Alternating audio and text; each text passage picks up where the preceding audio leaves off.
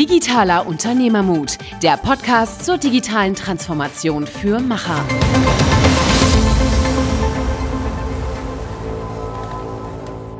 Hello and welcome to our English edition of Digitale Unternehmermut podcast. Today with Faiza Bouzenoune. She's the COO of Convidera, has worked as a senior executive at HP, Adidas and BAT before, and she will, talks about her career change from marketing and branding leader to really experience and explore the digital age. She talks about all aspects of employer branding, recruiting and retention of talents. And she really gives us insights into a needed, well needed total employer experience framework, which is a great idea for employers to come. Yeah, especially my generation has yeah, a lot of choices, and that creates a lot of confusion. Confusion, and that's why I think a total experience framework gives us more guidance. And yeah, employers really need to have a customized uh, experience for every employee, especially for our generation. And I think two, two aspects really stuck with me. The one is to really feel at home in the company, to feel welcomed and comfortable. And on the other hand, to still challenge every employee and give them the opportunity to really personally develop. Yeah, and as an employer, I have to always balance the fact that uh, 50% you know, of the employees today are non-digital employees versus 50% is uh, you know the younger generation. So it's really an interesting uh, combination, and I think we have a great discussion with Faiza about this. Stay tuned um, for this great podcast. Welcome to a new episode of Digitale Unternehmermut. Today in English, uh, we have a special guest, Faiza Bouzenoune. She's the COO of Convidera, has an executive background from companies like uh, HP, Adidas, and BAT, has lived abroad in various countries, speaks six or seven languages, uh, including Schwabian. We're very happy to have you here and looking forward to discussing with you the HR uh, situation in the digital age. Welcome, Faiza. Thanks, Michael, for having me. I'm very excited to be here today. Yeah, we're also very happy to have you here. And I will just jump right into the first question. You did 20 years of marketing in the corporate world, and now you switched to taking responsibility of the HR uh, department. How, how does this shift uh, come, and what are the reasons for this? Well, it might sound unusual for marketeers to want to extend their skills or their scope of influence to the HR discipline, but truly eh, it isn't. Um, in the current business environment, um, I think it's just common sense. You know, you uh, understanding your people and what it takes to create a culture of performance and engagement is a must for any marketing or business leader. So obviously, HR might have endorsed that responsibility in the past, but I think that it's a shared ownership within any business. And to be able to own it, you've got to understand it. And uh, so for me, showing a keen interest in the fields of talent acquisition and, uh, and talent retention, it felt like a very critical step in my learning curve. And uh, you've got keep learning, right? Mm. Yeah, and I mean also how how the name of our show says it, it also takes some bravery, I guess, to jump into something new and um, especially in times of digital transformation where a lot of things shift. Um, do you also see some similarities in how digital transformation affected marketing and HR? Oh, absolutely. I mean, digitalization has impacted the way we do business across the board, and HR is no exception. Um, and actually, when you think of it, the marketing and the HR disciplines are going through a similar transformational change in my eyes. Um, they might feel the pain of disruption at a different speed, um, at a different intensity, but the mechanics that trigger the change remain the same. Let me give you a very concrete example here. As marketeers, we know now that a brand is not only defined by its product, or by the amount of money we throw into advertising, but um, equally and increasingly defined by how consumers respond to this brand or how they experience it.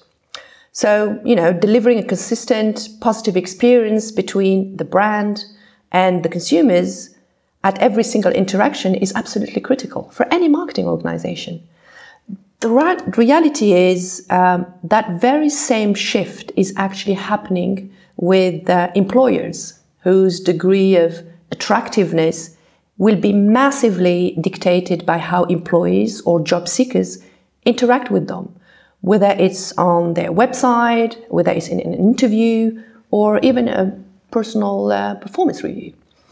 And uh, a company must become obsessed with making sure that their engagement with their employees or people interested in joining their company is as positive of an experience as it can be. And because of the new generation of consumers or, or job seekers or even employees um, have become much more influential and much more vocal thanks to internet, um, both marketing and HR executives have to start and actually keep paying attention to their audience and proactively investing in their branding. So, as marketers, we sort of know how to do it. As HR executive, not much. Mm. Okay, I think it's. Uh, I, I, can already hear and feel that this is a topic that you're really passionate about, and um, and I think both Michael and I are more than happy to really dig deeper into that. But maybe just to give some of our listeners um, a background um, about yourself, to give some context, maybe you can just uh, quickly tell us um, a little bit more about your your background and your experience, and then afterwards we we are happy to dig deeper into this whole topic of creating this total employee experience. Absolutely. I mean, you got it right. I um, I am very passionate about marketing and everything that has to do with uh, with brands. And uh, that love affairs uh, dates back to the nineties. I think you were not even born then. That's correct. correct. 90, 96, I was born. Lucky you. Well, it started during my business studies in France and in the UK. And already back then, um, I knew that that was what I really wanted to do. And uh, it could be going for the last 25 years. Um, now, I have to say, I was really, really lucky to have had the chance to work for amazing global brands such as HP and Adidas, who uh, really gave me the opportunity to make my passion happen, to be part of, you know, contributing to the success of amazing brands, and obviously lead larger, you know, marketing organizations. Um, and maybe to just build the bridge between marketing and, and the topic of today, which is HR. Um, I don't think I would have become the marketeer and the leader I am today if I hadn't worked uh, with inspiring people who, um, you know, trusted me, who invested in me, and uh, gave me the chance to make an impact back then. And uh, Michael, um, you know that you're one of them. Um, so this was absolutely instrumental in my personal growth, and this is something I've been trying to give back today to younger generations. Uh, let it be to my teams or um, to young professionals, and um, I've been learning quite a few things along the way. As a, you described the, your feeling going through the education, and then you also said something like um, your career was really well planned. You had a strict plan you stick to until you stepped down and came uh, yeah, out of the corporate world. When I compare that to my situation, I feel like um, mean I, am also very um, structured and analytical, but uh, I don't really have a very long-term plan because I feel like it's very difficult. It, it has become very complex today. Do you think it's because it's our generation that has shifted, or do you think the environment in general has shifted so it's not very easy anymore to, to plan a career ahead? I think it's both. Um, I had to go through the learning myself. I mean, I've been uh, with Convidera for, for five years now, and uh, in that time frame, I've um, conducted more than 200 interviews. And, um, and clearly, I've noticed that the newest generation are much more focused on the here and now. And uh, I've made uh, the mistake of asking that one billion question, which is, you know, what are your long-term plans? You know, where do you see yourself in five years? And um, and 190 times out of 200, it was more of, uh, you mean the next six months? Or um, they would just look at me, not really understanding what the question was about. And I've realized that, um, you know, this is not uh, a lack of preparation, it's just the mindset um, the newest generation are in, which is live in the moment, um, look at the job market as an opportunity to really um, learn something, have fun, and um, develop new skills. Um, and they are much more um, risk taking than, than we were, you know, 10 or 15 years, 20 years ago. You know, um, seniority on the job, um, you know, loyalty that goes beyond five, 10 years, um, you know, in the 80s, 90s is no longer relevant today. Um, they're looking for change. They're looking to be uh, uh, to be inspired. Um, they're looking to uh, uh, to have fun and to be given an opportunity to really show what they can while still learning along the way. And and certainly their their time span is much more um, shorter than it used to be for us and other generations. But I think it's also it's also the opportunities in the market are vastly different when you think about 10, 15 years ago.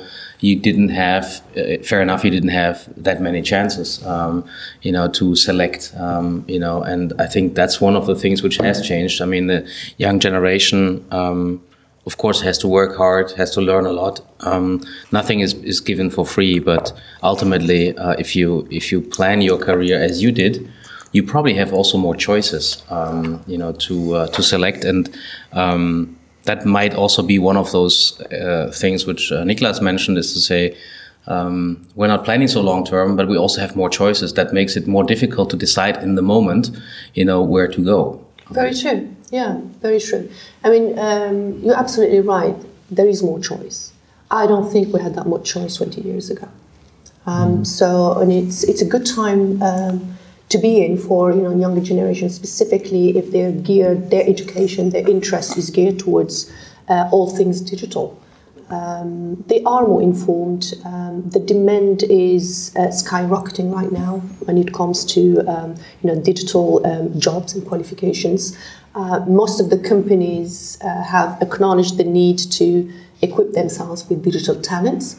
So that translates into obviously a higher demand in the marketplace. And so, yes, I mean, latest uh, generations, uh, new graduates coming into the marketplace have much more choice. And that's luxury I think we didn't have really 10, 15 years ago. I mean, now you describe the situation that the young generation kind of has changed, is very um, focused on the here and now. You, we also described that there's much more choice, and I think now combining that with your background in marketing makes a, a perfect match to maybe talk a little bit about um, employer branding now, because yeah, what what do you think companies need to do to really stick out from this vast opportunities and yeah, attract those um, digital talents that they really need? So what what what, what are some ideas, hints, tips you, you have on that topic? Well, first of all, um, companies do need to acknowledge the fact that um, the, um, the Generation Z and Y tick differently. And this is in itself a major step forward um, because unless you recognize the differences, unless to, you acknowledge the fact that, um, you know, they think different, they behave differently, they've got a different value tree. Um, um, you can't really be successful in acquiring and retaining, you know, talent. So, so the first step is really to uh, to acknowledge the fact that you've got to rethink your hiring process and the way you compensate and you motivate and, and, and you develop your uh, your own um, organization. So that's the starting point. Um, for me, and I've seen it um, in the last couple of years, I think that um, you know actually knowing what you're looking for is is the starting point. Um, and you know, unless you know exactly what kind of, of people you're looking for, what kind of, of, of personalities you're looking for, you won't find it.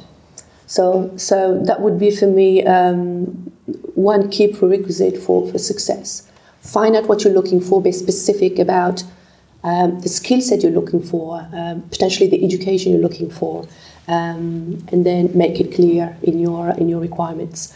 Um, you've asked what companies need to do today to brand themselves and be visible to those talents. Uh, well, first of all, you need to understand um, which talents you're looking for.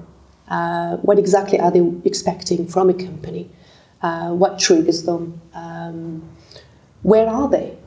You know, you know, on which um, you know channel are they um, actually um, are they um, available? And I think this is also a very important point for, for any company really to really find out who they are, where can I find them, what I want, what do I want to tell them that could inform them, educate them, inspire them, and then what is it about me as a company that I believe could trigger interest and, and consideration.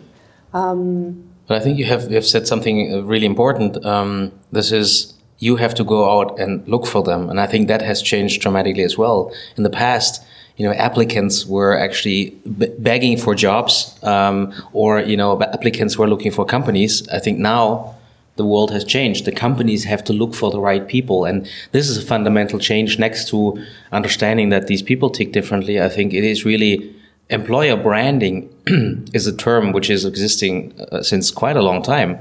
I think employer branding has changed because we now need to do employer branding. We didn't do it really well in the past. Now employer branding becomes basically a, a category which is vastly important because you said, you know, I have, to I have to change. I have to know that these people change. I have to actually look at my job profiles if they need to change. I need to look at my leadership if they can deal with these people. And, and, and that all is employer brand. Actually, when you have to display to the outside world, that has never happened before. Before HR was actually recruiting. Yeah. And then that was the first touch point an, uh, an employee, a potential employee had with this company. And I think this is one of the things, you know, in, in, a, in a sequence of things which are fundamentally different. And I think as you had a lot of experience in the last years now with you know this type of process um, tell us a little bit about um, how companies deal with this change. I mean the, the experiences you've made um, you know are they adopting? Do they get it? Um, are there changes uh, you know between companies size wise um, how fast they move? Well, uh, let me just go back maybe to, to one point you've just mentioned, which is um, the fact that the power is truly shifting from employees to employee. And this is pretty much the same dynamic we're seeing in the marketing field. We've also noticed that, you know, brands are losing power and the, the bargaining power of consumers out there, of employees and or future candidates has increased uh, tremendously. So uh, this is a fact. Um, and then I think that most of the companies, certainly we've dealt with, realize that you know they've got to change um, the way they approach the whole process. Um, one thing I have to say though is, and this is also a massive difference between uh, where we are today and the way we looked at HR 10 or 15 years ago, is the fact that uh, you said it yourself, Michael. Um, you know, we um, we had a very strong position, and uh, there was no need really to advertise. Um, Today, you've got to assume, and this is my experience in the last uh, five years, you've got to assume that the minute you get to meet a candidate for the first time, you've got to assume that they've got already four or five offers on the table. Okay, so you've sort of lost the power to, to, to influence. Uh, it's, it's not a given anymore. So you've got to really figure out how you want to present yourself as a company. Uh, what, it is, what is it about yourself that you believe can trigger interest um, uh, with, with, the candidates. Um, so it really is a power change uh, in, in that dynamic. Um, back to your question, so how are the company um, adapting to this? Um, I look at my own experience with, with Convidera. I think we very quickly um, understood the importance of of um, you know um, branding you know your company and putting it in a in, in, a position that becomes uh, attractive for um, for for candidates. How do we do that? Um, well, first of all, we understand the value trees of the, of the newest generations. We know, Nicholas, how you guys stick, um, and it's it's it's it's a fairly consistent pattern.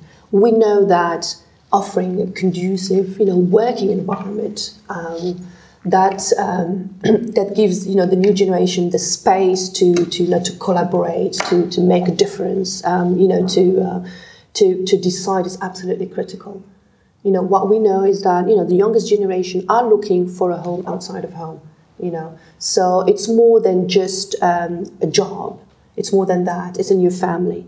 So as part of the employer branding it is also critical to make sure that you've got a company culture that um, allows that type of generation to, uh, you know, to grow and, and, to have fun.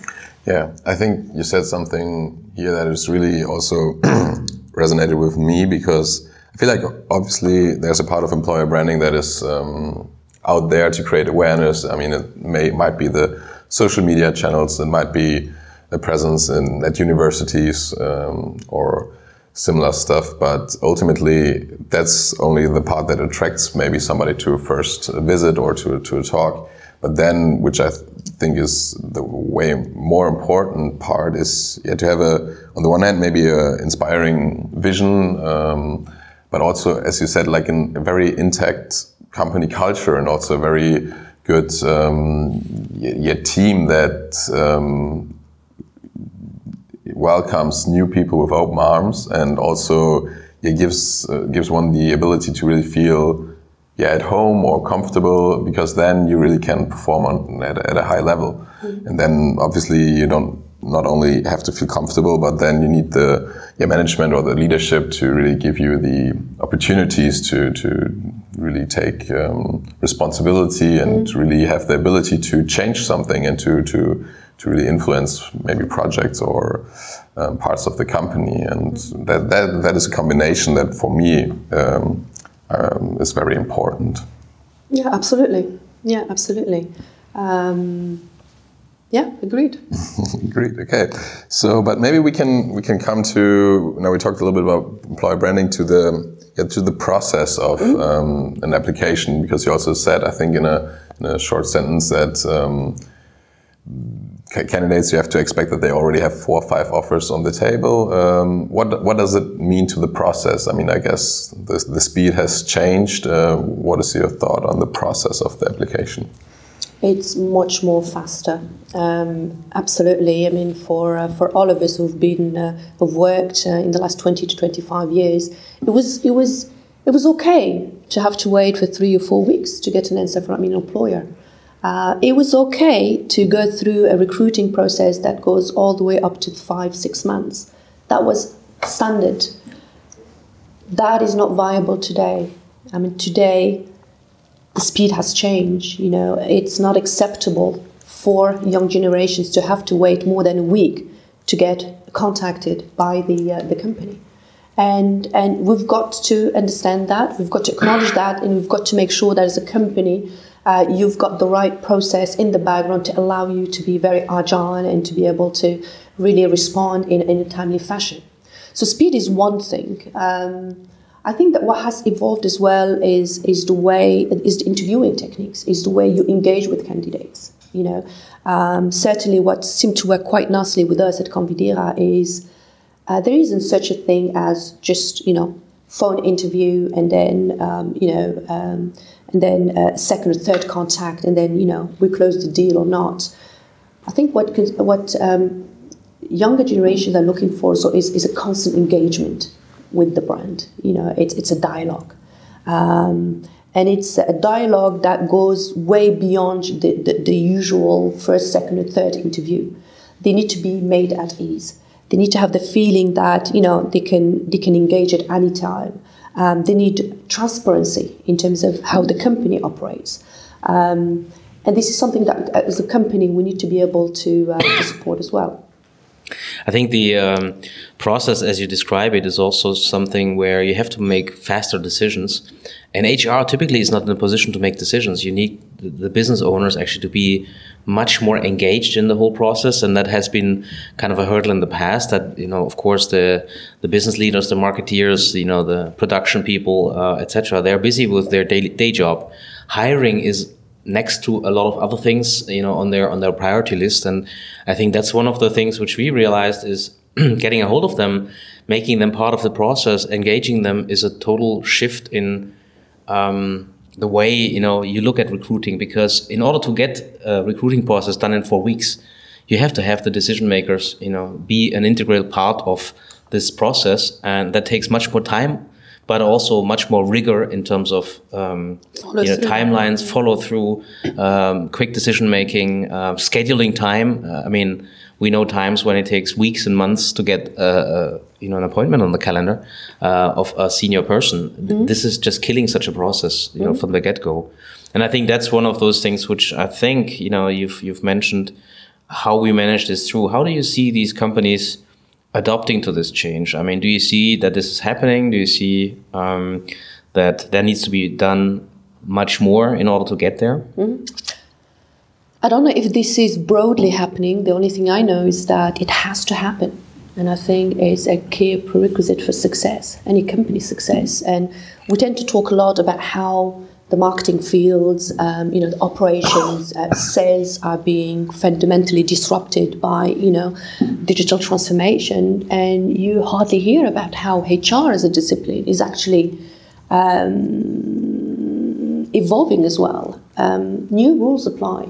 And um, and I think uh, just to get back to your question, Michael, if you really want um, to to be successful and um, attract talent, retain talent, then you've got to rethink the way you set up your own HR structure within the organization. And um, the role of HR has to change. It's got to move away from being this understaffed, um, to some extent, unqualified, but most importantly, empowered, um, you know, um, unit within, you know, w- within an organization to being in the driving seat to being part of the decision making process, to being part of uh, the business planning process. Uh, we all talk about you know how people are a biggest asset um, you know of a company, but truly, if you really want that to be true, then you've got to elevate you know the importance of HR as a service within the organization, and give them the power, the authority, the resources. Um, and um, the trainings they require to be able to, to drive that forward in, in a leading capacity as opposed to just supporting the flow. But don't we have a conflict here um, right there where you said uh, HR is typically not empowered, which I agree. Um, but they have to be the change leader of this whole process. So first of all, HR needs to understand the change. Yeah. Second of all, you need to have people within the HR organization who can embrace this change thirdly, these people have to be empowered to be a change leader in the organization. And I think to me, this is a basic mismatch in pretty much all the organizations I know, where all those three things, at least two of them, you know, don't apply. Um, so how do we how do we solve that problem? Or how should they solve that problem? I mean, can this be outsourced? Um, is this something where either it changes or you know the company will have a fundamental problem uh, finding talent? What do you think is the the future for, for this for this challenge? I think it, it really starts with acknowledging that things need to be handled differently. I think the minute you acknowledge the fact that you know HR services are absolutely critical to the future of an organization um, it makes basically this solution searching uh, much easier. So, different avenues. Um, I would say um, I have, I know that companies have some of the companies, global companies, have taken that really seriously, and they they realize that you know you can have the best you know strategy whether. It's a branding marketing strategy if you don't have the right people to bring it to life and um, and to to make it happen, you've got nothing. So one of the avenues um, is basically to elevate the role of HR. You know, so having your HR manager, head of HR, sitting.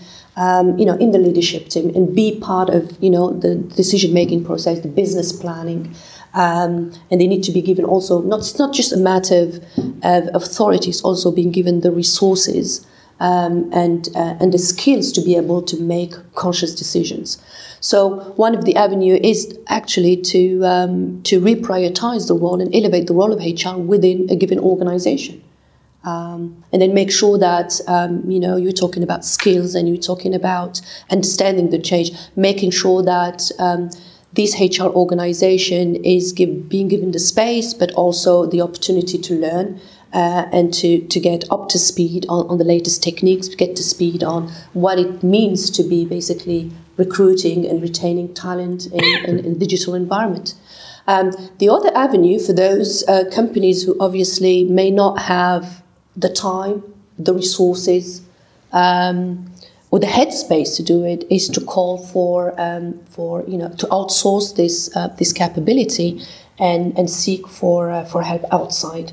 to have them really sort of make sure they ramp up, you know, their organization and equip them with the right uh, mindset and, and, and, the right talent to be able to to manage. Um, ultimately, um, both are not mutually exclusive. I think they're mutually inclusive, um, and um, whether to go for A or B very much depends on the long term strategy of the company. You could say uh, outsourcing happens um, since since the dark ages with headhunting and, and other companies. So the the search and find process, I think, is something which has always been you know added to a HR process. But I think when you talk about outsourcing, I think you're talking more about the change process. Um, really you know putting the processes in place and helping with the processes because a headhunter wants to actually head a person you know and get a fee for it um, and does a good or not so good job in that but I think um, you know if we outsource what we are just talking about, um, that is not really helping the company to change. So it needs to have two sides of the story. One is how do I actually change the company while I'll actually recruit these top talents, um, you know, in the fashion you're talking about. And at the end of the day, we have a company which is empowered, an HR process which is empowered with all the learnings, um, and they can take over. And that needs to be probably a matter of, um, you know, some time to migrate from status where we are today to where the company needs to be. Um, that, that at least, you know, I think is, is, is a takeaway for, for the change. Now, um, what do you think um, you know talents need to bring to the table um, in in the new world? Has that changed? I mean, do you think talents need to bring different things to the table? Um, what what uh, are you looking for when you interview people?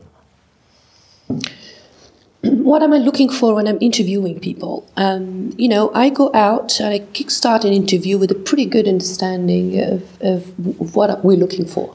Okay, and it's it's a combination of technical skills, but most importantly, it boils down to uh, personality features and characters. Um, so, what exactly are we looking for? Um, we're looking for people who have a passion, um, who are passionate about um, about um, about something, um, and people who are agile and and show initiative and um, are risk taking and uh, feel comfortable evolving in an environment where not everything is crafted in stone.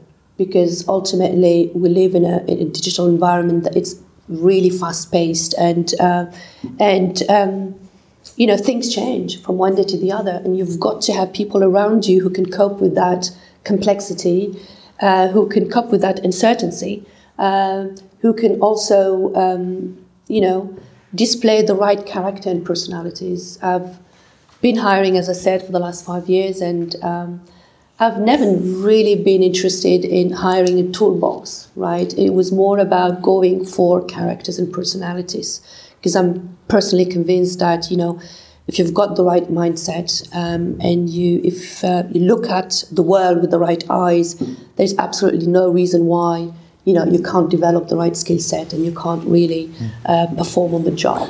So it really boils down to, to, to the values that are critical to the company, and then you know the attitude and um, and the character of the person. Maybe um, because I also kind of experiencing it myself. Uh, a specific question: university degrees. What do you think about that? Because I feel like on the one hand. Um, yeah, the, the value might might have decreased a little bit uh, comparing to 20, 10 years from, from uh, ago. But um, yeah, I mean, is there really an alternative to universities? You, you described really the, the mindset, the skill, uh, not not so much the skill set, but the mindset that is uh, like the prerequisite of uh, hiring a person what are ways that talents maybe can develop those skills or show that they have those skills apart from university? Or do you think university is still like the the one big uh, thing that everybody should attend or do? Wow that's um, that's a loaded question niklas yeah. uh, i wouldn't want to uh, to question and challenge the educational system here in Germany. Definitely not today. Um, and honestly, it is a very complex question, um, and I don't think there is an easy answer. My my answer is it depends. Um, there are so many factors that, that influence, you know, choices uh, and relevance of education. I would say what plays a massive role is uh, the supply and demand, you know, on the job market. And, you know, there are areas such as, for example, product development in the marketplace or, um, or you know, software engineering, which we know are in very, very high demand. Um, so, um, really, depending on where the market is heading to, what the need of the needs of the companies are out there, you know, two, three years down the road, uh, depending on the geographies. Uh, but also, I would say, depending on your own interest, you know. Um, I can only talk for myself. Um, my education um, is um, has been a sort of a passport for me. It opened up doors and it, you know, gave me the opportunity to just uh, uh, find out what I'm really passionate about and um, and really uh, help expand my intellectual capacity, open up my eyes. So for me, looking back on my education, that was the right thing to do. Uh, now, I can't really answer that for, for everyone. I think there are so many factors that, that obviously influence that decision. For me, is it, the motivation behind um, studying is very important. What exactly? Why are you decide, Why did you decide to go to the university? Is it because you feel like you have to? Is it because uh, you're really passionate about one of the field that um, you know such an education will allow you to explore better? Um, and um, it's very much a personal personal decision at the end of the day. Um, is education the only path uh, to acquire skills? Absolutely, absolutely not. What I find really exciting about Germany, and the educational system, is, is for example, the opportunity to, to go to school, go to university, and yet invest up to 20 hours a week. Uh, explore, you know, um, exploring new, uh, you know, working environments, learning by doing, and I think the mix is is quite interesting. It's an opportunity, for example, you don't have in France or in the UK.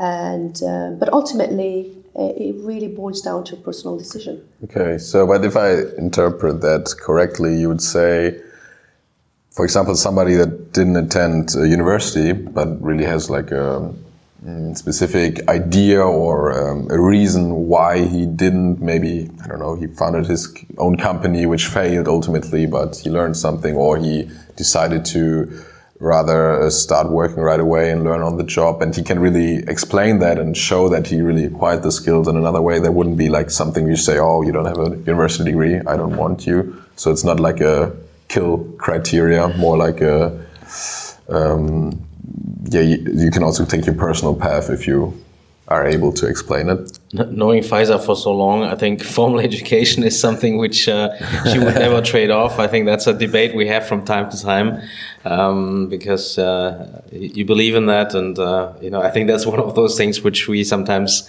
have a debate about. You know, uh, if uh, if this uh, you know what you what you just said, Niklas, can happen and can be the same of the same quality, or if the formal education is so important that you need to have it as a baseline and uh, for me, actually, the truth is probably somewhere in the middle. I don't know, Faiza, what's what's the truth for you?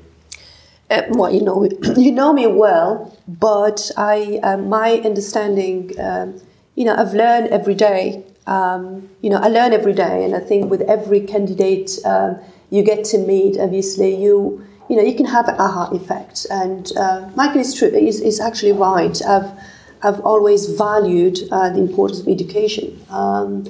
Um, simply because it's it's a way of helping your integration into the society and the integration into the job market and it, it, it helps you sort of open up your mind and and, and get some of the basic skills um, to help you sort of um, find out what you're uh, what you're really um, uh, interested about. Uh, it doesn't mean I would rule out uh, a non-educated um, candidate. I think what matters at the end of the day is is the drive, the personality, uh, the character, the motivation, the you know the willingness to, to, to, to work hard, and and the willingness to learn. Uh, we don't just judge what people bring to the table. We it's also my responsibility um, to to assess the potential of that person. And potential is a combination of education, but also um, you know uh, the drive and, and, the commitment and, and um, mm-hmm. you know, the efforts you're willing to put in. Okay, so maybe before we go into the last um, part where we want to come back to you personally, a last question about the topic is um, so now I, I really done a good job uh, in the process. I acquired good digital talent. How can I ensure that I keep them uh, loyal to, to my company? And uh, you mentioned before that they might not uh, stay for 10 years anymore, but uh, you don't want them to leave like after a year or after not even a year. You want to keep them as long as possible if, if they are good. What are some tips or ideas you have on, on um, yeah, retaining talent mm once you acquired them? For me, it starts really with um, giving them an environment within which they know they can have fun, um, they can grow, and they can make a difference. So this is very tightly linked to the company culture, and it is extremely important. You know, you can have the best paid, um, you know, being the best paid, um, you know, employee ten years ago uh, was enough. You know, um, because they were not tightly linked to to the life, you know, in, in an office environment. Today, today, they truly, uh, to the risk of repeating myself they they truly looking for a home outside of home. So they need to feel trusted. They need to feel um, um, engaged. Um, they need to um, to to be able to you know uh, make a difference. Uh, they need to know that you know they can make mistakes uh, and learn and experiment. Um, they need to know that they have a say and that their voice can be heard, uh, whether they are just a graduate, an intern, or somebody who's been around for five years. Um, so I think a conducive working environment is for me absolutely critical. Um, so that's that's a non-negotiable mm-hmm. um, um uh, prerequisite for uh, for retaining people. Obviously, um, what I've learned over the last uh, five years is that in pretty much every single interview I've conducted with um, with the younger generation is that is their hunger to learn, uh, and this is absolutely uh, frightening. I mean, they're extremely curious. They are extremely um, uh, they show a, hell of a lot of initiative and they want to learn, you know, and they want to learn in a different direction. They're just that hunger that, as a company, you've got to find ways of, um, of, um, of supporting. So make sure you've got a robust, you know, career planning. You've got uh, a strong, um, you know, development, people development and growth framework that allows them to really learn on the job through mentoring or through you know different uh, training formats. So that's for me um, uh, the second uh, second point. Um, what I found quite um, instrumental in at Convidera as well is the engagement. How often you engage with your um, with your people. Um, it is absolutely critical. We've uh, we've deployed new ways of working, uh, very much um, focused on collaboration, co-creation, um, you know, very, very fast uh, decision making, accountability for larger projects with a hell of a lot of responsibilities. Uh, and, it's, uh, and I think that is one of the reasons why uh, it works for Convidera. Mm-hmm. It's just that we empower our people to take responsibilities. Uh, they know that, you know, um, if they want to fix things, they can. If they want to take on new projects, they can. So, and I think that open space and that, that um, you know space they know they can take if they wanted to is sort of um, is a strong incentive for them.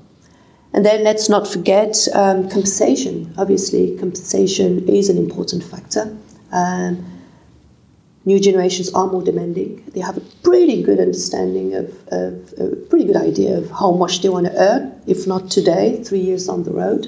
So you've got to make sure that your compensation package, and it goes beyond your salary, um, is um, is attractive enough mm-hmm. for them to stick around. Yeah, I mean, I couldn't agree more with the first two points you said. I think, uh, as, at least for me, if I speak for myself, um, the company culture. If I don't feel comfortable, that would be a reason to leave. And also the day you stop, yeah, developing yourself, or you you don't see a opportunity to have personal development anymore. It's also those two would be the main reasons for me to say I, I would move on uh, from from a company. I think I would add one thing, which is really adapt to your lifestyle and adapt to uh, the stage of your life uh, in, a, in a different fashion uh, is one thing because of course there's different phases of your life and i think a job or a company needs to really if you want to uh, have this partnership you know grow and adopt uh, with you. So things like you know uh, parenting times things like flexible times home office times um, elements of you know um, three week working four weeks working weeks five weeks working there's a lot of elements I think which are much more dynamic and flexible in this new world, and they need to be because they need to adapt to much more different individuals. You know, the one size fits all just doesn't work anymore, and I think that's one of the stories where all those things apply, which you said, but you know it's individual for you mm-hmm. it's individual for you know uh, every employee and i think our system so far of companies is not geared to do this our system is more one size fits all and yes we have groups of people but I think you know boiling it down to a very uh, individual type of um, kind of uh, job uh, and and and uh, support and learning uh, environment is is no longer the way forward. And I think um, the differentiation needs to be uh, stronger. Um, at least the offer, you know, because there are other people. There are people who don't want to be challenged the way you want to be challenged. So, you know, the, the, the company needs to be able to host all types of people. Um, and I think that adds complexity. I think that adds a lot of thinking, as Faiza said. I think it's a lot more thinking which needs to go into the process. Um, I, I would I would say it was much easier in the past. if a process was established, you stick to the process and just run the process. You know, for years. Um, I think that is no longer true. Uh, even for us, actually, the process you try to uh, you know uh, bring in it's probably good for a year, and then you need to change again, you know, um, all the time because it's probably the only constant is the change for a company uh, out of a company perspective because your generations, um, you know, I think one of the challenges we had was Generation Y versus Z. There's yet another change coming, you know, in that in that respect of um, different expectations, and I think companies we need to continue to evolve wherever the goal is, uh, the end the end goal is, but I think we're right now in between um, two systems. Yeah. I like to, to think of it. We're all used to this total customer experience, and and obviously effectively managing an organization. Nothing. It's nothing. Nothing different. It really is about. Um, you know, establishing um, a, a, total employee experience or a total employee satisfaction framework. And as Michael said, it's um, it's a mix of different, um, you know, incentive, a different um, and component that makes it interesting and exciting for somebody to stick around, you know, and and it takes a lot of efforts, it takes a lot of time, you know, and uh, it brings a lot of complexity, of course, and it also shows very quickly limitation of you know standard HR structures. You can't manage that very volatile sort of personal way of managing people moving forward if you don't have the right setup in place to do that. And, and it's not just setup, it's also, you know, the skills, you know, the skills and the mindset to, to, to be able to deal with that diversity and that flexibility and, and the demands. Uh, and I don't know if you said it early in, in, in the conversation, but you guys are much more demanding. You know, uh, I'll go as far as say you're pretty high maintenance um, so uh, that means, you know, engaging. Uh, that means um, keeping the dialogue open 365 days a year. You know, um, this is the right way to do it, and this is basically my way of answering your question, which is how do you keep them loyal? You keep them loyal in in uh, uh, by keeping them engaged, by keeping them interested, uh, and, uh, and and that that takes a whole system in place to make that happen. And you know, let's not forget. Um, we, we, focus a lot on, you know, the younger generation, uh, your generation, Niklas, but we're in a very unique situation right now. Uh, we have pretty much 50-50. We have 50% of the population, of the working population right now in Germany kind of belongs to the pre-internet age and 50%, uh, you know, to the post-internet age. And I think that's a unique challenge which we never had because you, you know, should not forget, you know, that, you know, times before were different. So I think a company has to balance both, and that's really difficult because in some in some areas there are contradicting needs um, which need to be catered. And again here it's not 90-10 it's 50-50 yeah? And yes of course the young generation the 50% is the future of the company. But let's say the the older generation is kind of the backbone of the company today. Um, so um, and we have a lot of companies we deal with where they have this challenge of how do I balance it? Because if I would start on a green field you know um, it's much easier actually to adopt and say okay this is basically 100% you know this generation for instance. Um, but having for larger companies having both 50-50 tough one. And i think the leadership in most cases is actually in the older 50% yeah. uh, that makes it not easier uh, to uh, to run these things as Faiza mentioned them. So i think it's a very unique situation we're right now in uh, and it's very, very interesting to see when the tipping point happens when more, you know, young, younger uh, people, you know, younger generations actually are in the working population than older. That will happen actually in the next one, two, three years.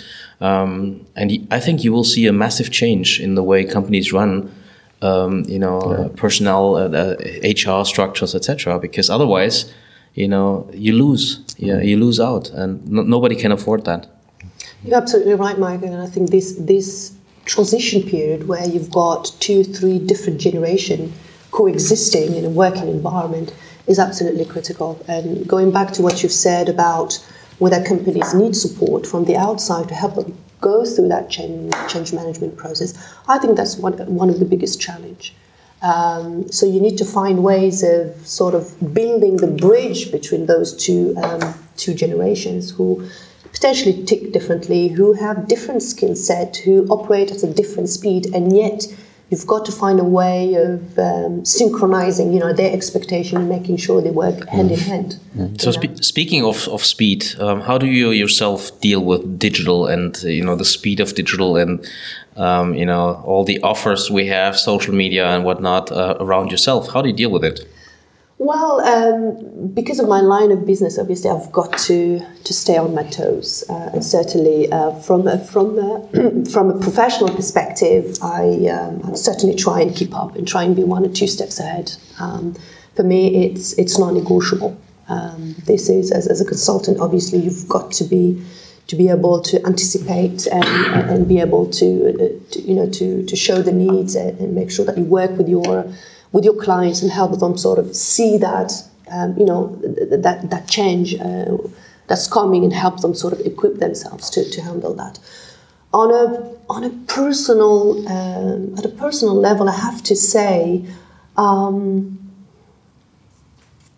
I'm not as um, you know as um, what would be the right word? Uh, I'm not as caught up as you would think. I um,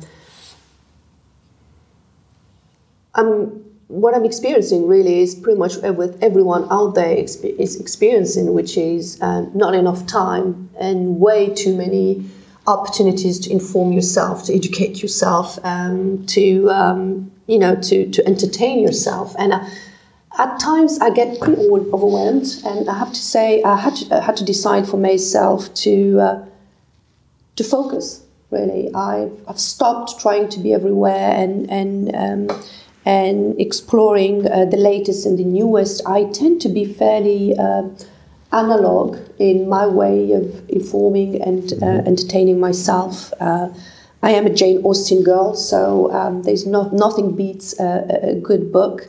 Um, but I do um, I do understand and value the importance of my online presence, and I do um, do um, um, work on my um, my profile on, on LinkedIn, um, on on Instagram. Those are the um, the uh, the two channels that I feel quite close to. Mm-hmm. Uh, but ultimately, for me, is uh, less is more. I tend to be much more focused on the topics and the themes that I feel very strong about and then being very selective in terms of where I can you know find out more about these things. Yeah, I think uh, we can definitely link your um, LinkedIn and your Instagram in this episode. And also, you you already made a good keywords. You said you're very selective and focused. And another question we really like to ask is, what what are your top three sources that you use? Um, there could be anything. It could be a book, a podcast, a blog. Uh, you said you're very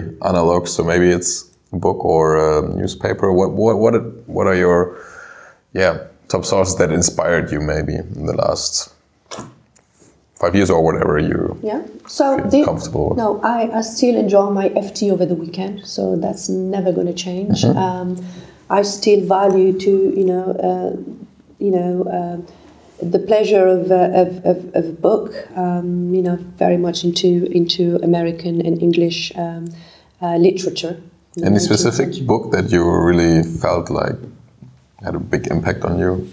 I don't know if uh, Michael knows quite well about that. I'm a big, big fan of, uh, of Paul Auster, so I tend to read pretty much everything um, um, he writes. A very big fan of John Irving as well. So, uh, you know, so uh, novels are quite uh, important to me. And don't forget, I've, I've studied literature as well. So, um, so this is for me one. This is my way of, of, of relaxing. So it's less about education; it's more about entertainment and. Um, and but I do obviously um, in line with my business. I, I do keep myself um, up to speed on uh, on um, management and leadership, and marketing, um, psychology, HR topics. And what I like to do is follow a few a few influences. Um, you know, I'm. Uh, I know it sounds really old-fashioned today because I'm sure they are much uh, younger and much more um, uh, stronger influences out there. But I've been a big fan of Jack Welch for more than um, 15, 20 years, so I tend to follow uh, his blog, uh, his and his wife's blogs, and I, I find them very, uh, very mature, very sound, and yet very uh, forward-thinking. Um, and then obviously the usual, um, you know, David. Um, Brian Solis, sorry, who's uh, is a, is a fairly sharp um, analyst um, who seems to to have uh, understood, you know, what it meant to be living in a connecting digital society. So, I welcome every single, you know, publication from from Brian, um, and then the usual, um, you know, um, Harvard uh, Business Review, which is uh, which is um, which is a review I tend to follow quite um, quite often. Very cool. Um, is there anything you want to leave, uh, you know, as a as a final last word or sentence, you know, for either employers or uh, future employees? Um, recommendation, tips, uh, best practice. Well, I would say pretty much the spirit of what we've just talked about, which is, um, you know, HR.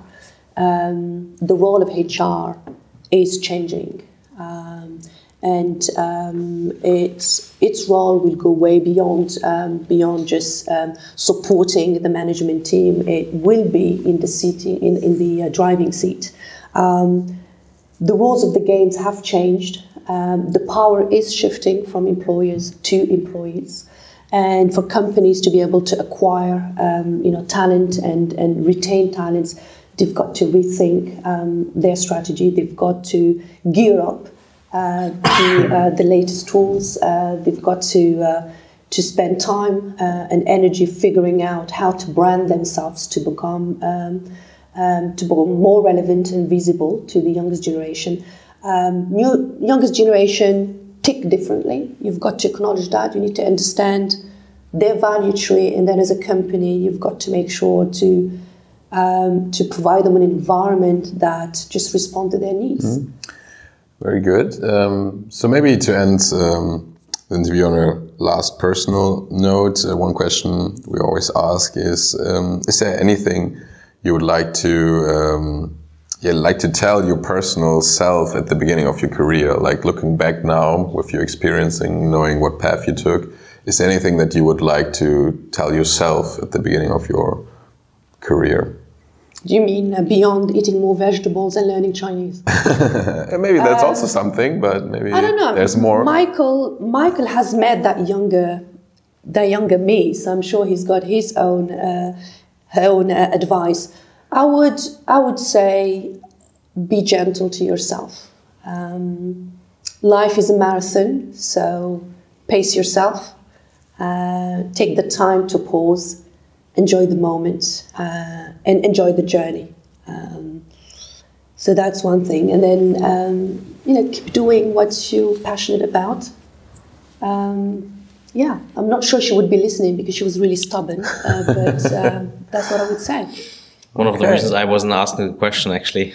But anyhow, I think it's good recommendations. Thank you, Faiza, for for this good advice, and um, thanks for being with us. Thank you. Thank you. Das war's mit der Episode. Vielen, vielen Dank fürs Zuhören. Ähm, wir hoffen, wir konnten euch einiges äh, mitgeben und wollten euch einfach nur nochmal sagen, wenn ihr jegliches Feedback habt, wenn es Themen gibt, die euch beschäftigen oder ihr Fragen habt oder auch Gäste, die wir mal einladen sollten, könnt ihr uns auf den gängigen Social Media Kanälen erreichen, immer unter dem Tag Digitaler Unternehmermut und auch per Mail sind wir erreichbar. Alle Kontaktdaten verlinken wir euch in den Show Notes. Ähm, ja, wir freuen uns einfach und hoffen, dass wir ein bisschen über das Thema digitale Transformation diskutieren können. Bis zum nächsten Mal.